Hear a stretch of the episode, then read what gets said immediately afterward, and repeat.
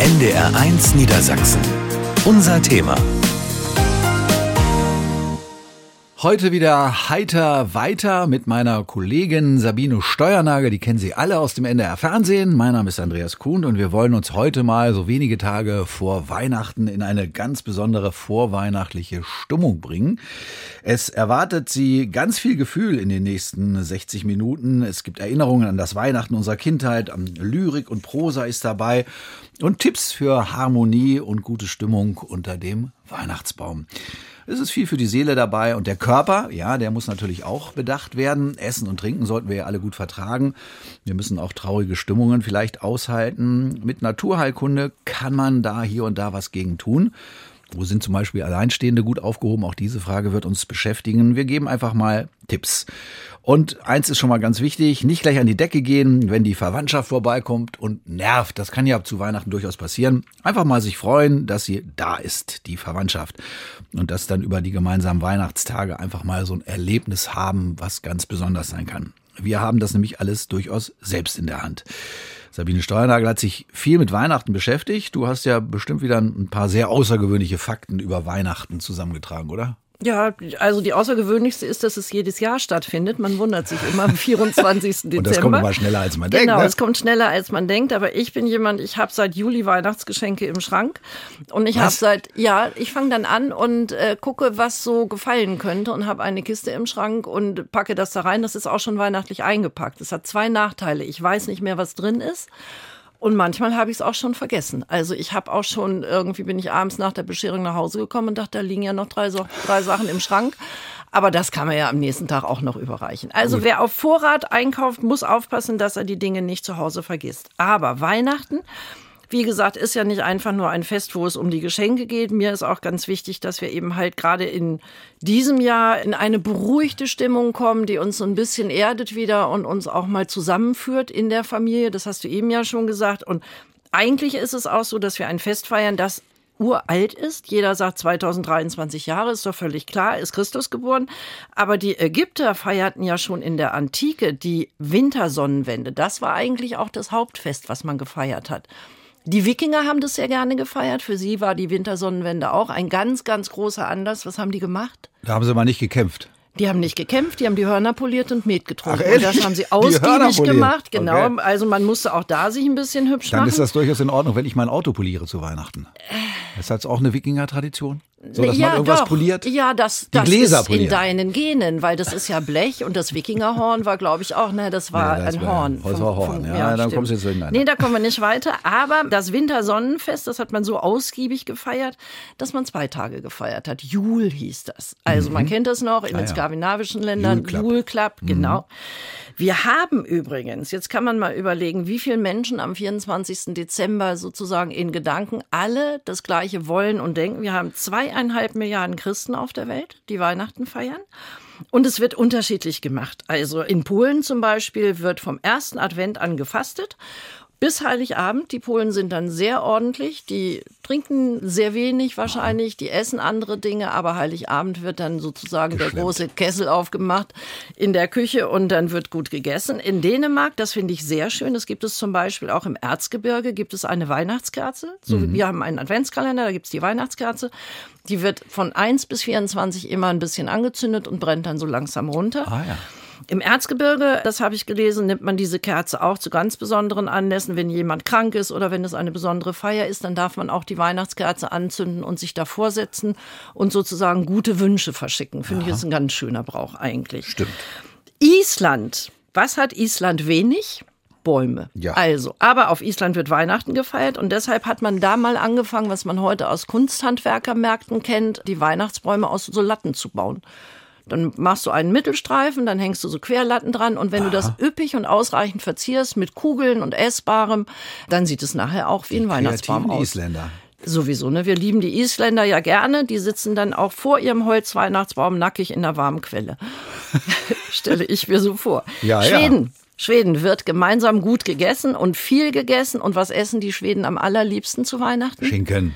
Gebackenen Schinken. Ja, habe ich selber nicht. mal erlebt. Hast du erlebt? Ja, ja. Ach. Ich äh, hatte ja mal eine schwedische Freundin und da haben wir häufig so Weihnachten gefeiert. Wie wird der gebacken? Also Schinken, Ofen auf, Du, Schinken ich habe den nur gegessen, wie der gemacht wird, wusste ich nicht. Aber es war tatsächlich so, dass die Familie, also meistens sie und ihre Mutter, zwei Tage vorher schon in der Küche gestanden haben. Und das war aber trotzdem ein tolles Fest, weil die ganze Familie kam zusammen, alle saßen um den großen Tisch, alle haben sich bedient am Buffet. Eine sehr, sehr schöne Stimmung gemacht. Andreas, das ist der Ich Kern von Weihnachten, finde ich. ja. Alle kommen zusammen und alle machen was. Jetzt muss ich aber gleich eine Frage stellen. Habt ihr in der Familie ein spezielles Weihnachtsessen?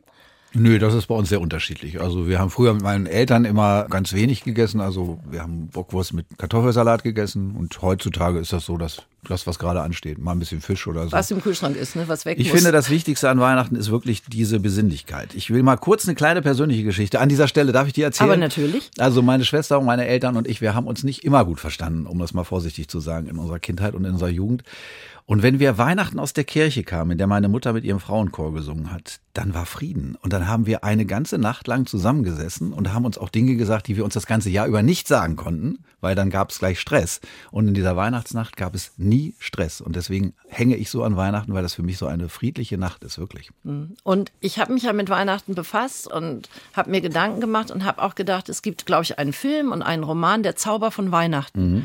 Den gibt es wirklich. Gibt und der es. fängt an, wenn die Tage kürzer werden. Also wir werden alle ein bisschen ruhiger. Das, was man früher auch in der Landwirtschaft gesagt hat, dass man zur Ruhe kommen kann, dass die meiste Arbeit gemacht ist, dann müssen nur noch die Tiere versorgt werden. Aber man sitzt so ab vier, halb fünf, sitzt Mhm. man zusammen, hat ein bisschen Zeit, macht eine Handarbeit. Das hört sich alles sehr altmodisch an.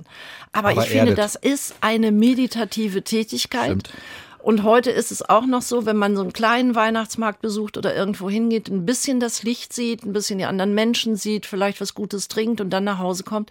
Irgendwie ist es friedlicher, finde Stimmt. ich. Ja. Das stimmt. Ich habe noch eine kleine Geschichte, Ja. wenn du sagst, Weihnachtsessen war eben halt, da wurde dann ähm, das gemacht, wa- was eben jedem so vorschwebte. Wir hatten eine Tradition, mit der wurden die Schwiegersöhne geprüft. Ich glaube, wir beide haben schlesische Wurzeln, Andreas, ne? Wenn Stimmt. ich mich, ja. Richtig, ja, Meine ja. Eltern kamen, also das waren wirklich tapfere, aufrechte Schlesier, ganze Familie, die zusammenkam und meine Mutter machte etwas, das hieß Pfefferkuchentunke. Das kenne Ja, ich. das kennen wenige. Und zwar wurde die in Schlesien zum Karpfen gegessen oder zu geräuchertem Fleisch. Das machte sie auch. Das wurde Pfefferkuchen gekauft, ähm, dieser Früchtekuchen, dieser richtig, dieser Blockkuchen, den es auch in Holland gibt, mit Kandis drin. Der wurde in der Brühe aufgelöst, in der das Objekt, Fleisch oder Tier gekocht oder Fisch gekocht wurde. Dann kamen Suppengewürze dazu und dann war das so eine braune Tunke entweder meine Oma sagt immer polnische Soße, bei uns war das die Pfefferkuchentunke. Und wenn ein neuer Mann in die Familie kam, als meine Schwester heiratete, saß mein, mein Schwager davor und guckte und meine Mutter sagte, jetzt gibt's auch noch Pfefferkuchentunke. Der musste sich so überwinden, um das zu essen, weil es ist gewöhnungsbedürftig. Aber ich kann Weihnachten nicht ohne Pfefferkuchentunke feiern. Also Naja. von daher. Dann wollte ich dir noch sagen, was meinst du, ist in Indien an Weihnachten los? Das weiß ich nicht. Siehst du? also ich war noch nie in Indien, aber Ich auch nicht. Äh, ich glaube, die feiern das gar nicht, oder? Doch, ich habe es nämlich gelesen. Es ist ein offizieller Feiertag. Ach. Aber die Inder feiern sehr amerikanisch Weihnachten, also mit viel Glitzer, mit viel Dekoration, weil sie viel Fernsehen gucken.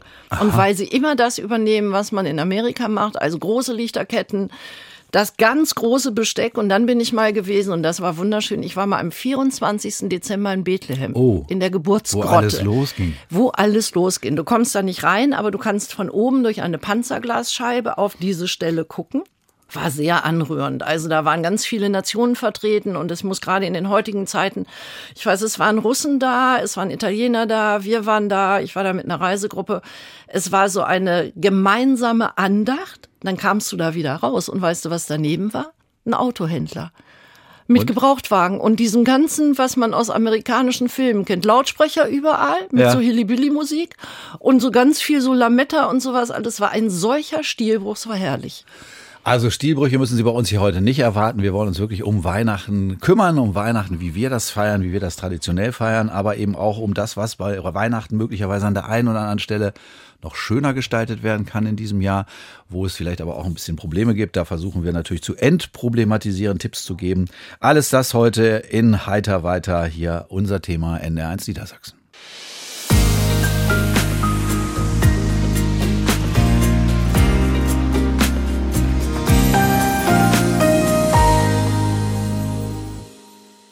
Heiter weiter, wenige Tage vor dem Weihnachtsfest 2023 und um das geht es heute hier bei uns. Meine Kollegin Sabine Steuernagel und ich haben ja schon vieles präsentiert, gemeinsam mit unseren Gästen, was Weihnachten 2023 ausmachen könnte, was möglicherweise auch für Sie Weihnachten 2023 in Frage kommt, um ein besonderes Fest zu erleben, ein besonderes ruhiges Fest zu erleben, ein nachdenkliches Fest zu erleben, ein entschleunigtes Fest zu erleben. Aber Sabine, du hast dich ja mit Weihnachten wieder sehr ausführlich beschäftigt, wie immer bei unseren Themen hier. Hast du denn auch noch so Tipps für ein etwas anderes vorweihnachtliches Programm? Denn noch sind es ja ein paar Tage bis Weihnachten. Ja, und man sollte sie gut füllen und vielleicht auch nicht jeden Weihnachtsmarkt besuchen, weil irgendwann wiederholt es sich natürlich ein bisschen. Also ich habe geguckt, was kann man machen und mir ist aufgefallen, dass es in vielen Städten, das findet man auf der Tourismus Niedersachsen Seite, vorweihnachtliche Programme gibt, zum Beispiel in Celle. Mhm. Celle ist eine sehr romantische romantische Stadt. Celle hat ein kleines Schloss. Celle hat einen Weihnachtsmarkt, hat eine wunderschöne Kirche. Von dieser Kirche aus kann man ganz oben über die historische Stadt gucken. Man kann diesen Turm besteigen. Das ist etwas Schönes für vielleicht nicht die Oma mitnehmen. Das sind über 300 Stufen, die man da hochgeht, aber für die Kinder ist es toll. Und Celle bietet Führungen durch die Stadt und durch das Schloss, das vorweihnachtliche Celle, wie es früher mal gewesen ist. Das heißt, wie haben die Menschen früher gefeiert? Was hatten sie zu essen? Wie lange mussten sie sich darauf vorbereiten?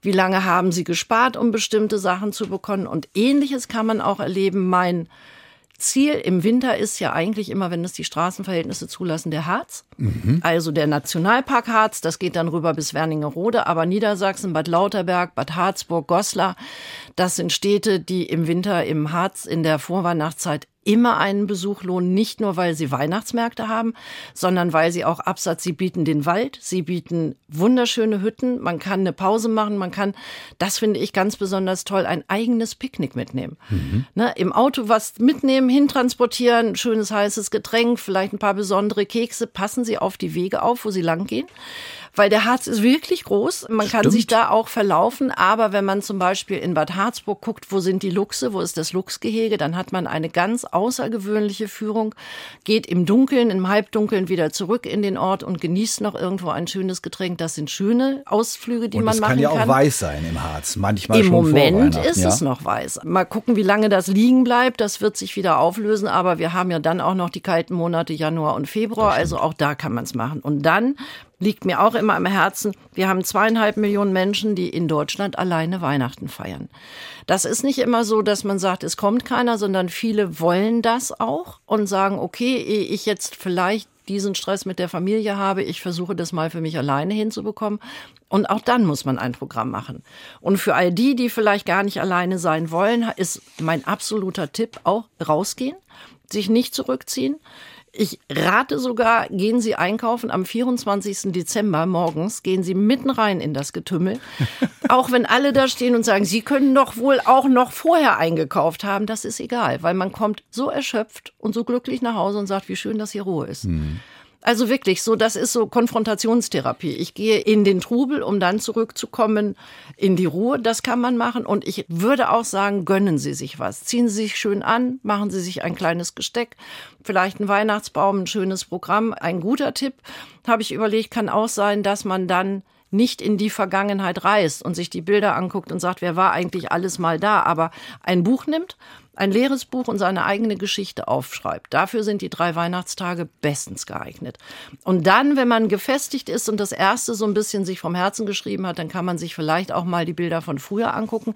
Das sollte man wirklich in aller Ruhe Sehr machen. genau überlegen, ja. ob man das tut. Nicht? Es gibt noch so einen Insider-Tipp, da habe ich festgestellt, das funktioniert immer, wenn Sie rausgehen. Sie müssen rausgehen, also man braucht die Bewegung. Mhm. Sprechen Sie Leute an, die einen Hund haben. Mhm. Sprechen Sie ihn auf den Hund an, sagen, ach, das ist aber schön, was hat er denn zu Weihnachten bekommen? Sie kriegen immer ein kurzes Gespräch, weil ein Hundebesitzer freut sich immer, wenn man sagt, der ist aber nett und wie heißt der denn? Wenn er über seinen Hund auch mal sprechen kann, nicht nur mit dem Hund. Nicht nur mit dem Hund, aber also die werden gerne gelobt für dieses mhm. Tier und sie gehen raus und sie treffen bestimmt drei, vier Hunde, weil wir haben unwahrscheinlich viele Hunde in Deutschland im Moment.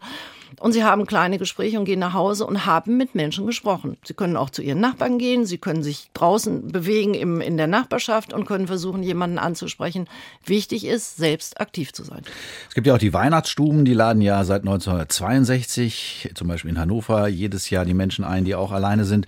Dann empfiehlt sich ja durchaus auch der klassische Platz, nämlich die Kirche. Es finden viele Gottesdienste statt, da ist man ja in der Regel auch nicht alleine.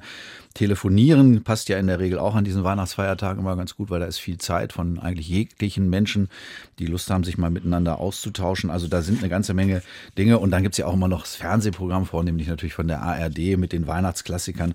Also da hat man in der Regel auch immer wieder Möglichkeiten, mal auf andere Gedanken zu kommen.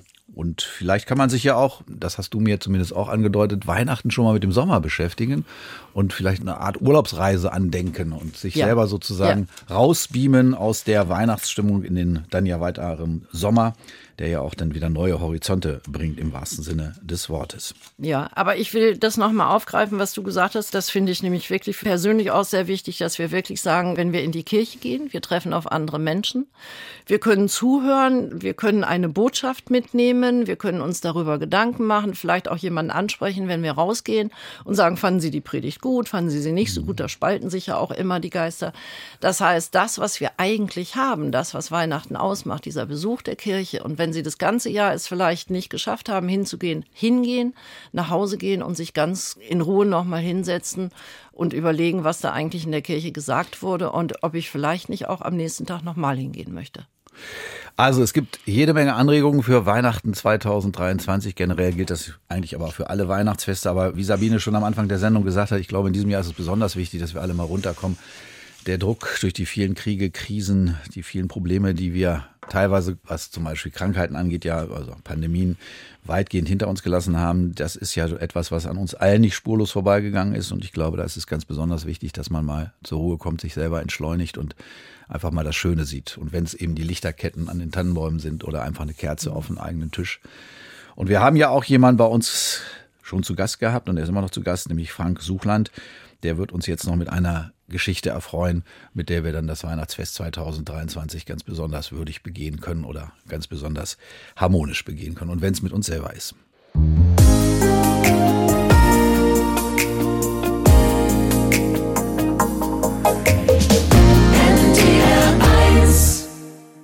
Die Weihnachtszeit mit uns mit NDR1 Niedersachsen, auch in Heiter weiter geht es um die Weihnachtszeit und vor allen Dingen auch um das Weihnachtsfest. Wie können wir das begehen, ohne mit uns selber zu hadern oder vor allen Dingen in einer Zeit, in der wir alle sehr, sehr unter Druck stehen? Wie können wir da Weihnachten so zelebrieren, dass wir ein bisschen zur Ruhe kommen, dass wir trotzdem entspannen, dass wir auch ein bisschen abschalten können von dem Stress, der uns ja gerade in diesem Jahr 2023 in vielerlei Hinsicht begleitet hat, zumindest viele von uns. Peter Ibing, der ist wie bei alle Jahre wieder, eigentlich bei jedes Mal bei Heiter weiter mit dabei. Er ist ja jemand, der uns sehr viele Tipps geben kann, ist jemand, der den ganzheitlichen Körper betrachtet und natürlich auch den ganzheitlichen Geist betrachtet. Peter Ibing, wie gestalten wir denn eigentlich idealerweise so eine Vorweihnachtszeit so, dass wir sagen, das ist irgendwas wie entspannt? Ja, das ist leider sehr selten der Fall, dass diese Vorweihnachtszeit eine entspannte Zeit ist. Sie soll ja eigentlich immer entspannt sein. Das Problem ist, dass ganz viele Anforderungen sonst auch immer auf einen zugekommen sind. Geschenke kaufen, Regeln, wen muss ich einladen, was machen wir zu essen und ähm, diese ganzen organisatorischen Sachen. Jetzt, wenn man Tatsache nicht mehr im Berufsleben steht, hat man da ein bisschen mehr Zeit und kann das ein bisschen geruhsamer angehen und sollte es auch geruhsamer angehen es ist natürlich viel Gewohnheit da drin, in der Zeit das noch und dies noch jenes zu erledigen und da sollte man das einfach nochmal neu überdenken wie man Weihnachten jetzt veranstalten möchte und äh, wie man dann ein geruhsames Weihnachtsfest begeht. Da sollte man anfangen, wen lade ich ein? Müssen alle auf einen Tag kommen oder kann ich das nicht mal ein bisschen auseinanderziehen? Weil nicht immer ist eine komplette Kombination gut. Nicht alle vertragen sich komplett gut auf diesen engen Raum zu diesen Zeiten. Alle sind gestresst, wenn sie kommen. Deshalb ist es vielleicht besser, das zu entzerren. Es muss ja auch nicht immer dieses opulente Essen mit Gans sein. Es kann ja auch mal was leichteres sein. Gerade wenn man sich eben im Rentenalter verändert hat, kann man ja auch diese Traditionen mal ändern. und ein Raclette machen oder irgendwas, was einfacher ist, was leichter ist, was auch ein bisschen besser verdaut werden kann. Und bei so einem Raclette kann man ja auch miteinander sehr gut immer ins Gespräch kommen. Das dauert etwas länger und man ist irgendwie genau. unkompliziert genau. dabei. Und es ist ungezwungener, als wenn man jetzt dann dieses klassische Drei-Gänge-Menü mit vielen Sachen hat. Aber Darf man denn auch oder kann man auch den Kindern sagen, zum Beispiel, ich weiß, Seniorinnen wollen dann diesen Abend besonders schön gestalten. Die sagen, jetzt habe ich doch endlich Zeit, jetzt mache ich mal das volle Programm. Früher war es dann immer Hektik. Aber wenn jetzt vielleicht Nerven ein bisschen nachlassen oder wenn man sagt, eigentlich will ich in diesem Jahr an diesem ganz großen Zauber im Wohnzimmer gar nicht so richtig teilnehmen, kann man das kommunizieren? Darf ich meine Kinder anrufen und sagen, du heute, wir machen uns ein schönes Abendbrot, kommt, ich habe einen Baum geschmückt, wir sitzen gemütlich zusammen? Oder bricht man dann, ist man hinter seinen eigenen Erwartungen zurück? Also fällt einem das selber irgendwann auf die Füße? Das ist natürlich von Fall zu Fall. Es gibt sicherlich Sachen, wenn man da anruft und sagt, also können wir das ein bisschen entspannen und können wir das mal ein bisschen auseinanderziehen, dass man das auf offene Türen und Ohren äh, stößt und sagt, ja, ne, das ist eine tolle Idee. Gibt natürlich aber auch sehr Traditionalisten, wo die Kinder dann sagen, also nein, das ist für mich nicht Weihnachten. Weihnachten ist nur, wenn so und so und so das abläuft. Das muss man individuell entscheiden. Das kann man sicherlich nicht verallgemeinern. Wir haben es ja schon häufig angesprochen, auch gerade jetzt in dieser Sendung hier bei Heiter weiter, wo es um Weihnachten geht. Das war ein sehr anstrengendes Jahr für viele Menschen. Wir haben wirtschaftliche Probleme in vielerlei Hinsicht. Wir haben natürlich die Kriege gegen die Ukraine, aber auch die furchtbaren Hamas-Anschläge gegen Israel, die Folgen davon. Alles das bewegt uns ja auch und das bedrückt uns ja auch. Wir haben die Pandemie, Corona weitgehend hinter uns gelassen, aber so ein bisschen schwappt das ja auch noch in die Gegenwart rüber. Wie wird das auch unser Weihnachten 2023 aus Ihrer Sicht verändern? Brauchen wir da besonders viel Ruhe und müssen wir da, sollten wir da besonders versuchen, uns irgendwie in eine Atmosphäre zu bringen, die besinnlich ist? Oder geht das überhaupt in so einer Zeit? Das ist für jeden sicherlich schwierig und nicht allgemein zu beantworten. Das sind belastende Zeiten, ohne Frage. Und auch mit Corona, Sie sprachen es an, also das ist durchaus nicht vorbei. Im Gegenteil, wir haben eine Inzidenz, ich glaube, von 1600.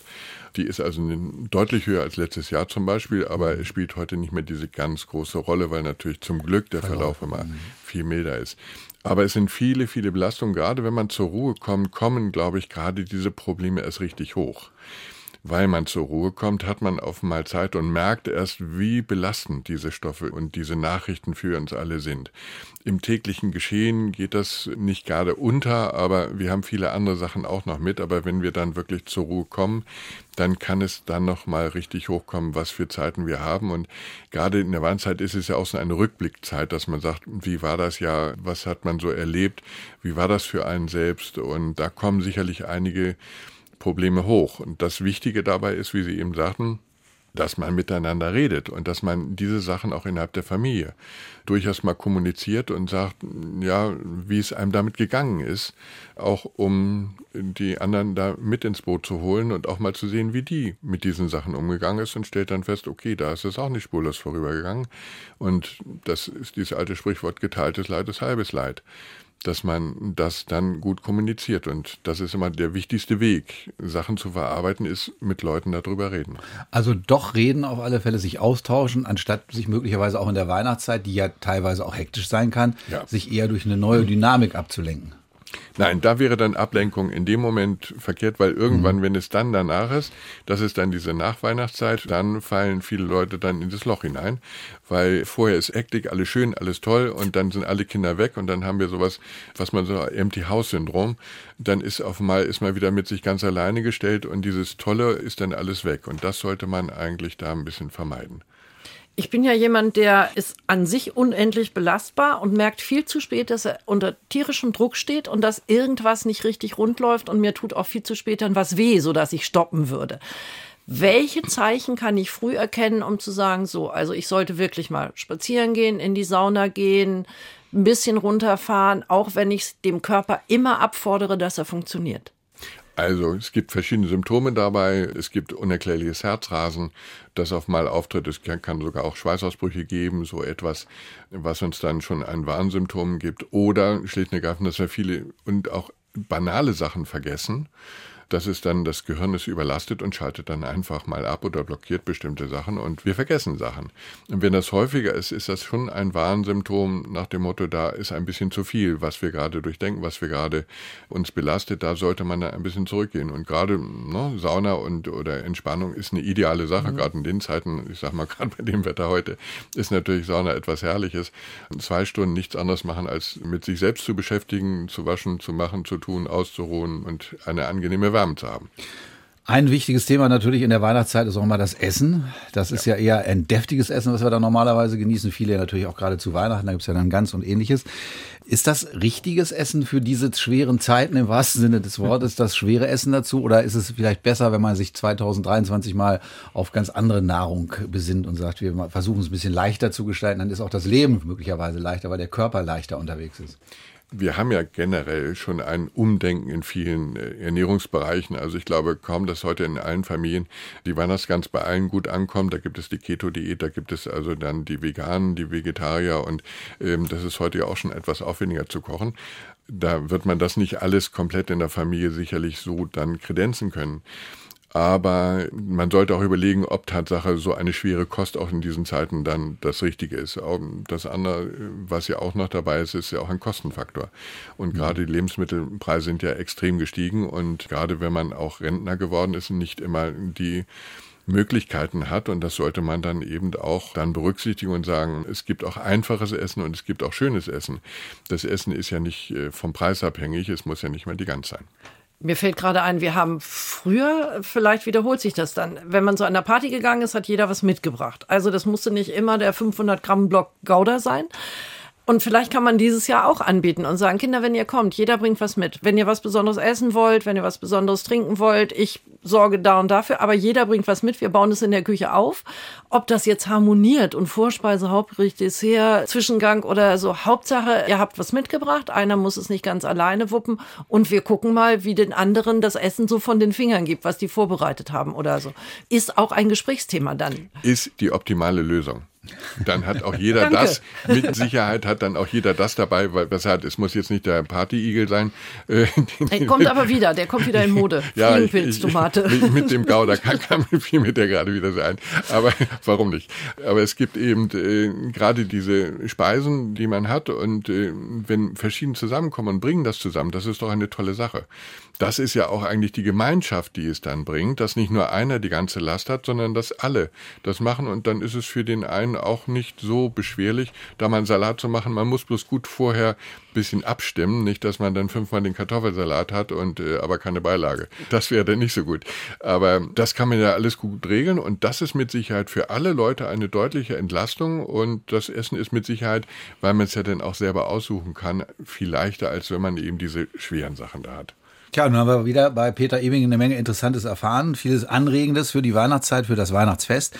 Bleibt natürlich noch die Frage, wie feiern Sie denn eigentlich Weihnachten? Gibt es da bei Ihnen Rituale? Was machen Sie Also so? es gab bei uns in der Familie gab es ein Ritual, es gab nie die ganze, es gab eine Forelle Blau mhm. und das werde ich mir sicherlich dann auch machen. Ich werde aber entfliehen und äh, fliege nach Spanien. Ach ja. und Sandria. schwitzen, er schwitzt Weihnachten. Nein. Na, das vielleicht nicht ganz, aber ja. ein bisschen Sonne ist ja auch ganz schön. Dann wünschen wir Ihnen ein wunderschönes Weihnachtsfest und vielen Dank Danke. für die vielen Tipps. Ja. Hier bei uns in Heiter weiter.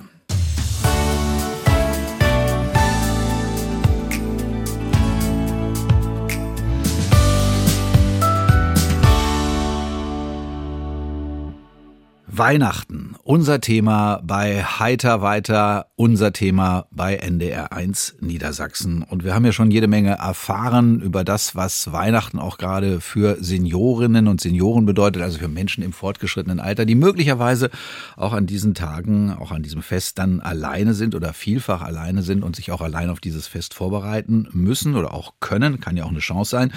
Und jemand, der gerade zur Weihnachtszeit sehr viel aktiv ist, ist Frank Suchland, jemand, jemand, der gerne Lesungen veranstaltet, das ganze Jahr über, aber ganz besonders zur Weihnachtszeit. Und da gibt es zum Beispiel das Programm Ach du liebe Weihnachtszeit. Frank Suchland, ist das ein Programm, bei dem Sie in der Tat eher ein etwas älteres Publikum haben, bei dem Sie sagen, ja, okay, das sind die Menschen, die sich mal fallen lassen können und auch fallen lassen wollen, weil die sich der Hektik nicht mehr so stellen müssen?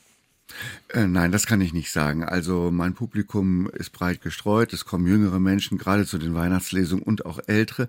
Das ist ganz unterschiedlich. Vielleicht liegt es auch daran, dass man diesen Satz, ach du liebe Weihnachtszeit, ganz unterschiedlich interpretieren kann, auch wenn man es liest. Man könnte sagen, ach du liebe Weihnachtszeit und hätte in diesem Moment eigentlich eher den Gedanken, oh nein, nicht schon wieder Weihnachten, furchtbar. Ich möchte gar nicht so viel mit diesem Fest zu tun haben.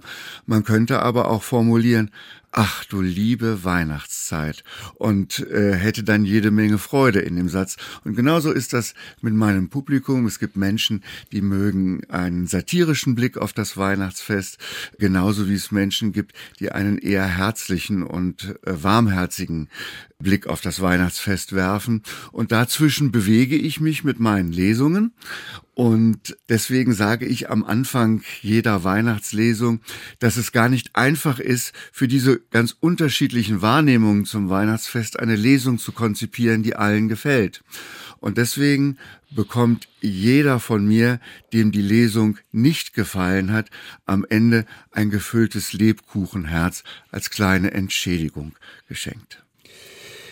Wir wollen natürlich einiges von Ihnen auch heute hören, denn Sie sollen uns ja auch so ein bisschen in Weihnachtsstimmung bringen und deswegen jetzt ein bisschen was aus den Lesungen von Frank Suchland. Ja, meine Lesungen beginne ich äh, immer gerne mit einem Text von Mascha Kaleko, deren Gedichte ich ohnehin sehr mag. Und sie hat ein kleines Werk geschrieben, das heißt So um Dezember. Weißt du noch? In zarten Wattetupfen schüttete der Himmel ersten Schnee. Puttel tat der Hals ein bisschen weh, und du hattest den Dezemberschnupfen. Weißt du noch? Es war so still im Zimmer. Schularbeiten waren längst gemacht. Überm Frost lag sanft Lamettaschimmer. Bäckers unten übten stille Nacht. Weißt du noch? Wir sollten's noch nicht wissen. Aus dem Schubfach roch's nach Marzipan, und wir staunten, schurkenhaft gerissen, als wir dann die Überraschung sahen. Deine Tilda hatte echte Haare. Ach und puh, mein süßer Elefant, der so lang im Kaufhausfenster stand. Mein war Puh, und ich war sieben Jahre. Nächsten Tag um vier war Schulaufführung und ich machte mit beim Elfentanz und ganz vorne saß der Onkel Franz und der sah mich in der Goldverschnürung. Mutti lachte über die Frisur, Vater brummte nur, du eitle Ratte. Doch er sagte nichts zu der Zensur, wo ich doch ne Vier in Rechnen hatte.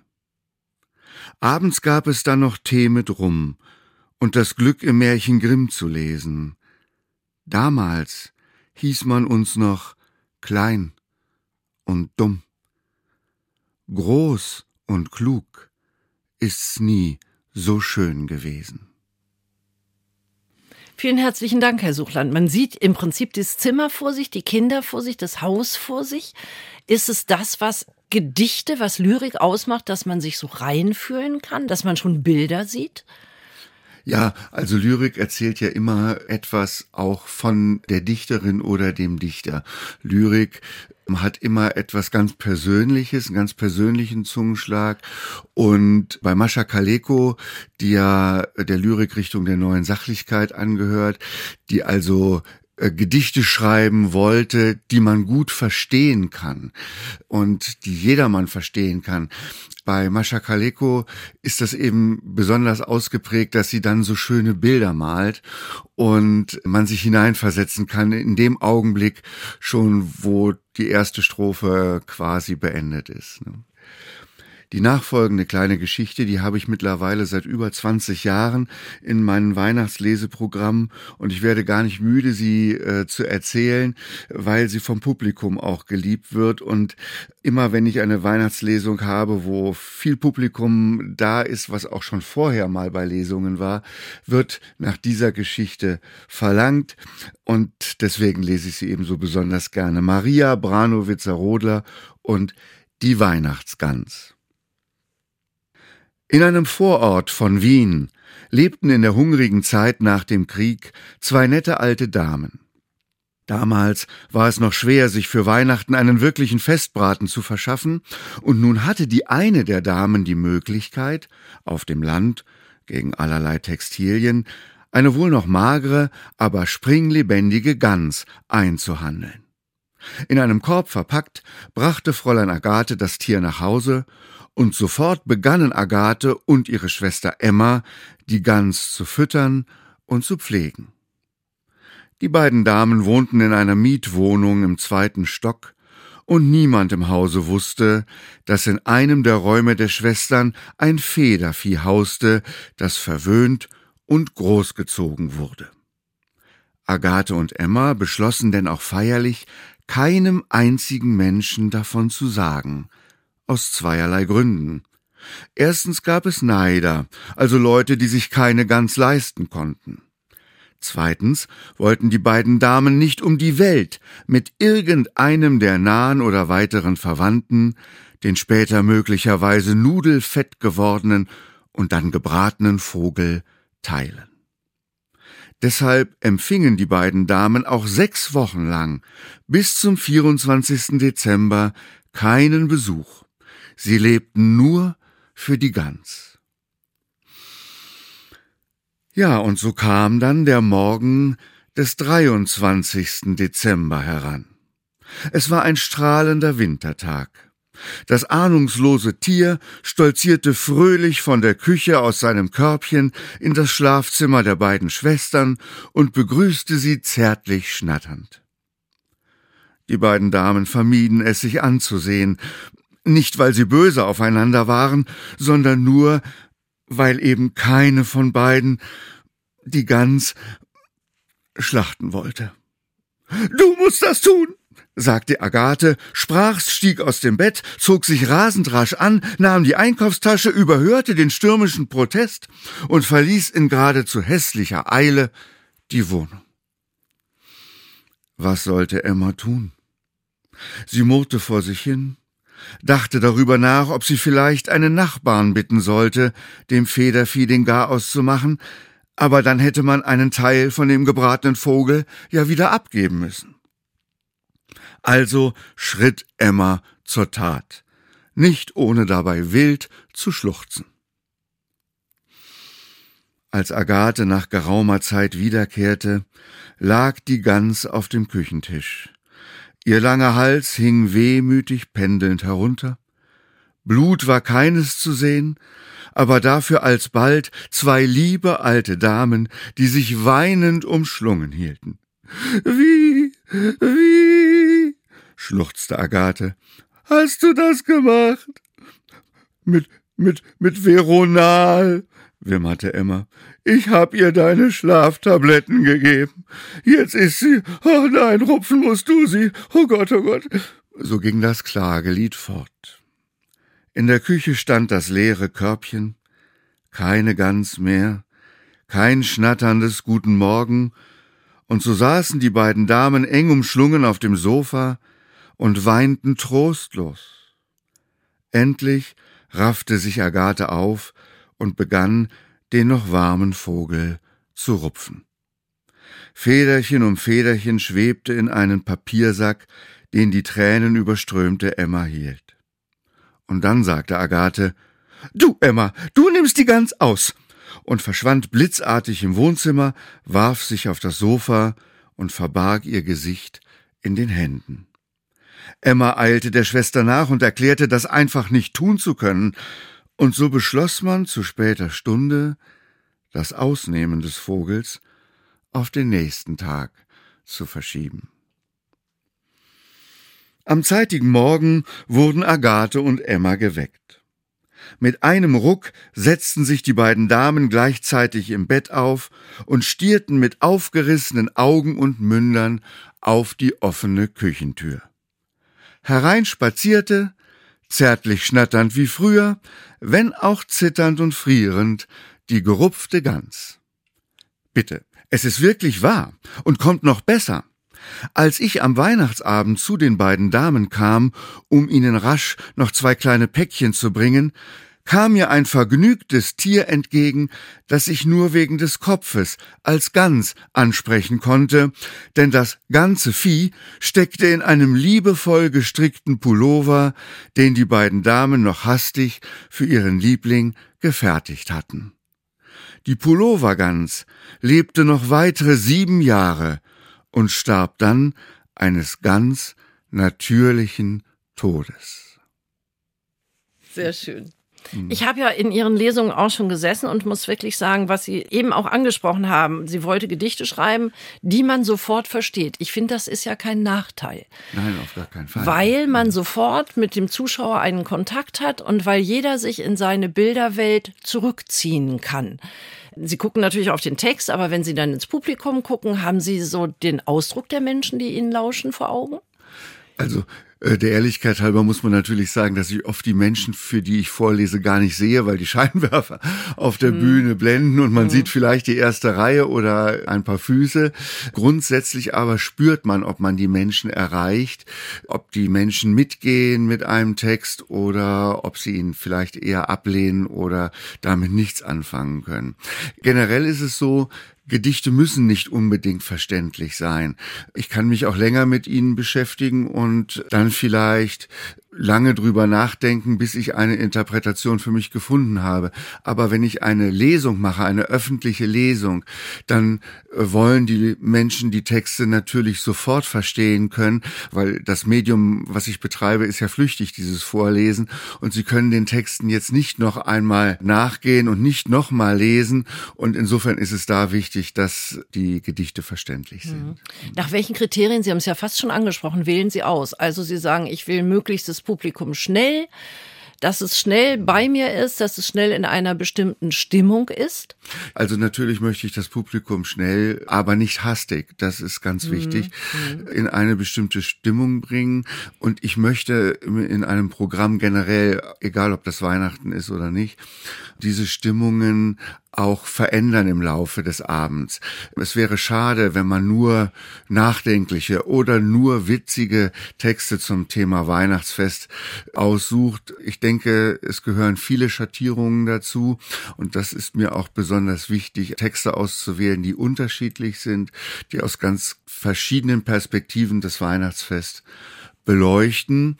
Und äh, dann kommt noch dazu, dass ich auch ganz gerne verschiedene Text Arten präsentieren möchte. Also ich möchte nicht nur Lyrik präsentieren, ich möchte auch, dass Prosa dabei ist.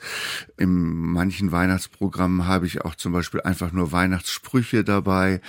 Ich habe was. Das geht? Das, das, das trägt über einen längeren Zeitraum? Weihnachtssprüche tragen nicht über den ganzen Abend, ja. aber schon über einige Minuten hinweg.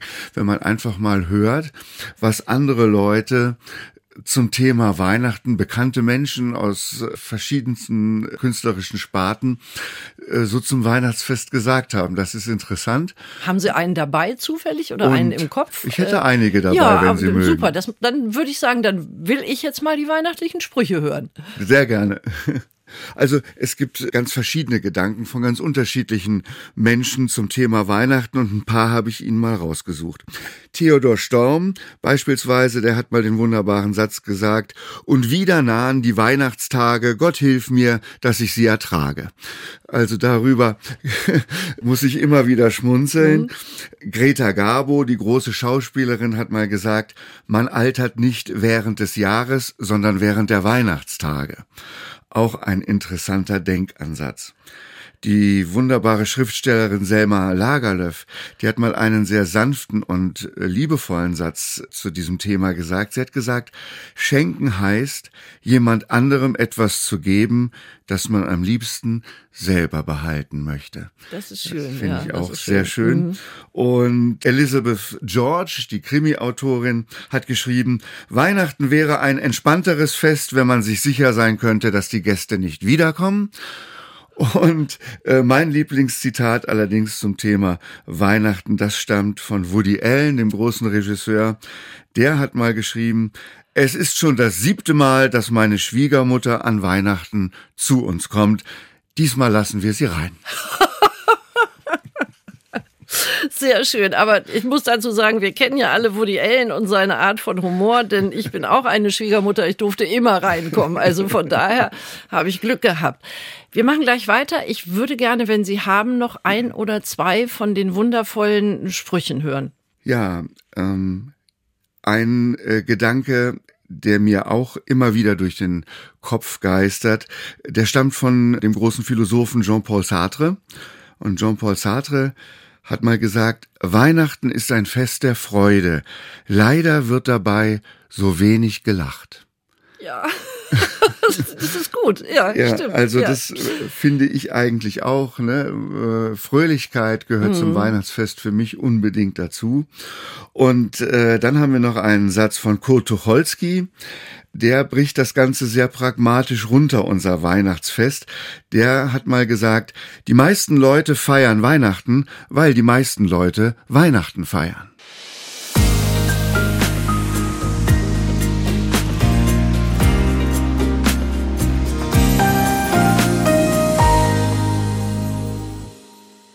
Heiter weiter heute bei uns das Thema Weihnachten und das Thema auch der Zauber von Weihnachten. Und wir wollen zum Schluss noch ein bisschen zur Ruhe kommen, ein bisschen nachdenklich werden. Das gehört zur Zeit dazu und das kann für uns keiner besser als Frank Suchland, den wir jetzt noch mal hören mit einer besinnlichen, beschaulichen Geschichte zum ein bisschen Nachdenken.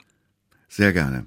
Die Geschichte stammt von Charles Dickens und sie heißt Die Apfelsine des Waisenknaben. Schon als kleiner Junge hatte ich meine Eltern verloren und kam in ein Waisenhaus in der Nähe von London. Im Grunde war es eine Art Gefängnis. Wir mussten oft 14 Stunden täglich arbeiten, im Garten, in der Küche, im Stall und auf dem Feld. Kein Tag brachte eine Abwechslung, und im ganzen Jahr gab es für uns nur einen einzigen Ruhetag, das war der Weihnachtstag. Dann bekam jeder Junge eine Apfelsine zum Christfest. Das war alles. Keine Süßigkeiten, kein Spielzeug.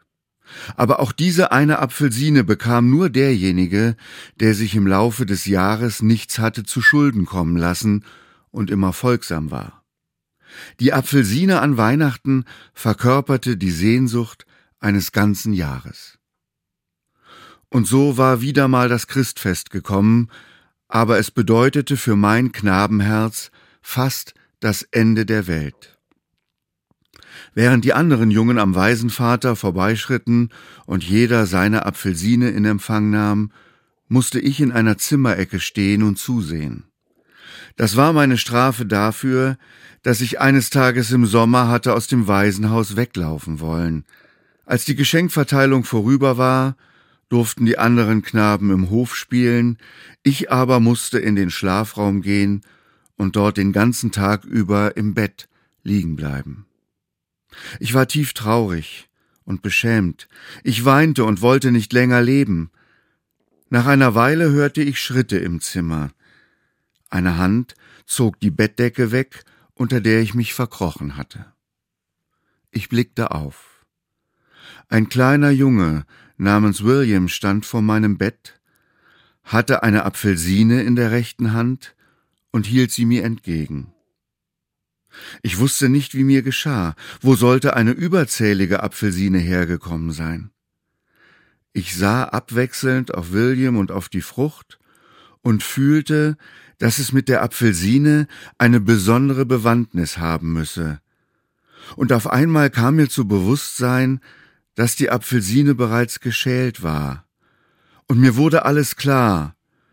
Und als ich die Hand ausstreckte, um die Frucht entgegenzunehmen, da wusste ich, dass ich fest zupacken musste, damit sie nicht auseinanderfiel. Was war geschehen? Zehn Knaben hatten sich im Hof zusammengetan und beschlossen, dass auch ich zu Weihnachten meine Apfelsine haben müsse.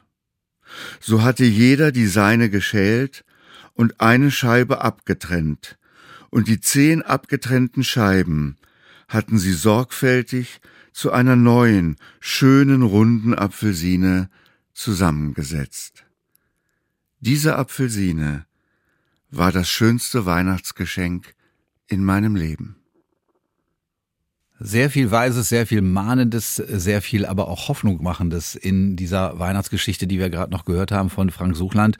Und damit wünschen wir Ihnen jetzt schon mal frohe Weihnachten, wir vom Heiter Weiter Team. Und das sind Sabine Steuernagel und ich bin Andreas Kuhn und besinnliche Weihnachtszeit noch und schöne Weihnachten für Sie.